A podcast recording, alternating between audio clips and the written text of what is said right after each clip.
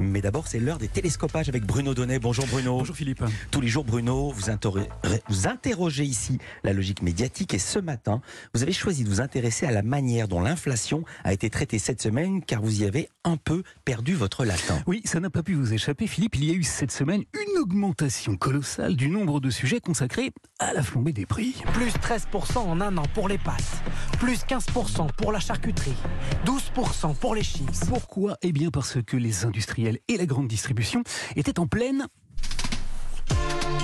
négociation commerciale. Les journalistes ont donc suivi la partie de très très près et ils nous ont régalé de leur reportage façon autopsie de la crise. Seule certitude, ça va faire mal. Alors, une augmentation de sujets consacrés à l'inflation. Nous avons les olives qui ont pris 12%. Jusqu'ici, c'était logique. Mais c'est ensuite que ça s'est un peu compliqué pour l'amateur de logique que je suis, car les journalistes se sont posés deux grandes questions. Bon, pour la première, la réponse n'était pas d'un très haut niveau de difficulté. Qui paiera la note de l'inflation? Qui paiera l'inflation? C'est facile. C'est nous, puisque je rappelle que le cours de la banane, mais également du pigeon, n'a jamais cessé d'augmenter. Non, la vraie question coton, c'était celle-ci. Alors à qui profite la hausse des prix? À qui profite l'inflation?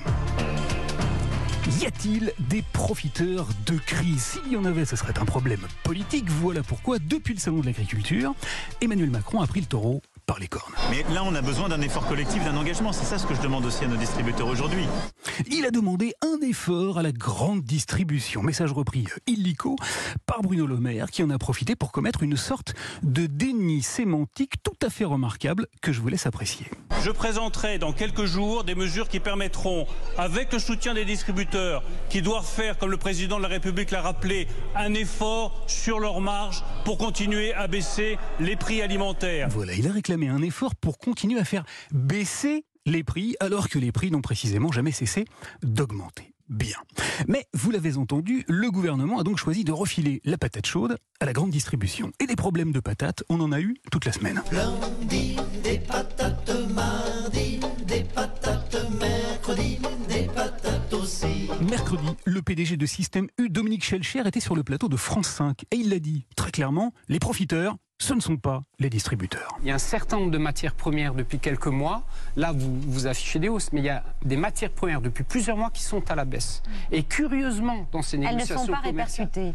Mais non, personne nous parle de baisse. Eh oui, la grande distribution a refilé la patate chaude aux industriels. Problème, les industriels n'en ont pas voulu non plus. Alors, eh bien alors, ils l'ont collé dans les pattes des producteurs. Le porte-parole du groupe Black Lactalis qui vend des yaourts l'a d'ailleurs dit, hein, on ne peut plus distinctement au micro d'RMC. Aujourd'hui, ce que nous demandons est plus élevé que les années précédentes parce que nous voulons répercuter dans nos prix les augmentations du prix du lait, plus 25% pour les éleveurs. C'est un engagement de Lactalis. On a dit qu'on soutenait l'élevage. On a payé 25% de plus le prix du lait. Eh oui, hop là ça, si c'est plus cher, c'est pour mieux rémunérer les agriculteurs. Bon, le gars a juste oublié de nous expliquer que les agriculteurs aussi payaient l'énergie plus cher et qu'ils avaient pris la sécheresse en pleine poire. Mais bon, vous l'avez compris, hein, Philippe, la réponse à la question à qui incombe la responsabilité de l'inflation, eh bien, elle était finalement toute simple. La faute à personne, donc. C'est la faute à personne. Alors, bien sûr, hein, on aurait pu se contenter de cette analyse de haut vol. Toutefois, j'ai bien aimé l'explication que l'éditorialiste économique de France Inter, Dominique Seux, a livrée mercredi car il a eu une sorte de réinterprétation du fameux ruissellement. Au fil du temps, la source de l'inflation se transforme en fleuve et des passagers clandestins montent dans le bateau. Ils en profitent, ni vu ni connu. Et voilà, ni vu ni connu. De l'aube à l'aube, il y aurait bien en ce moment des profiteurs de crise. Eh oui, c'est la loi du marché, hein, Philippe. Si tu avances quand je recule, comment veux-tu Comment veux-tu euh, que je spécule Que je spécule, a dit Bruno Donnet. Il maîtrise son langage, c'est la maîtrise de l'antenne. Merci beaucoup, Bruno Donnet.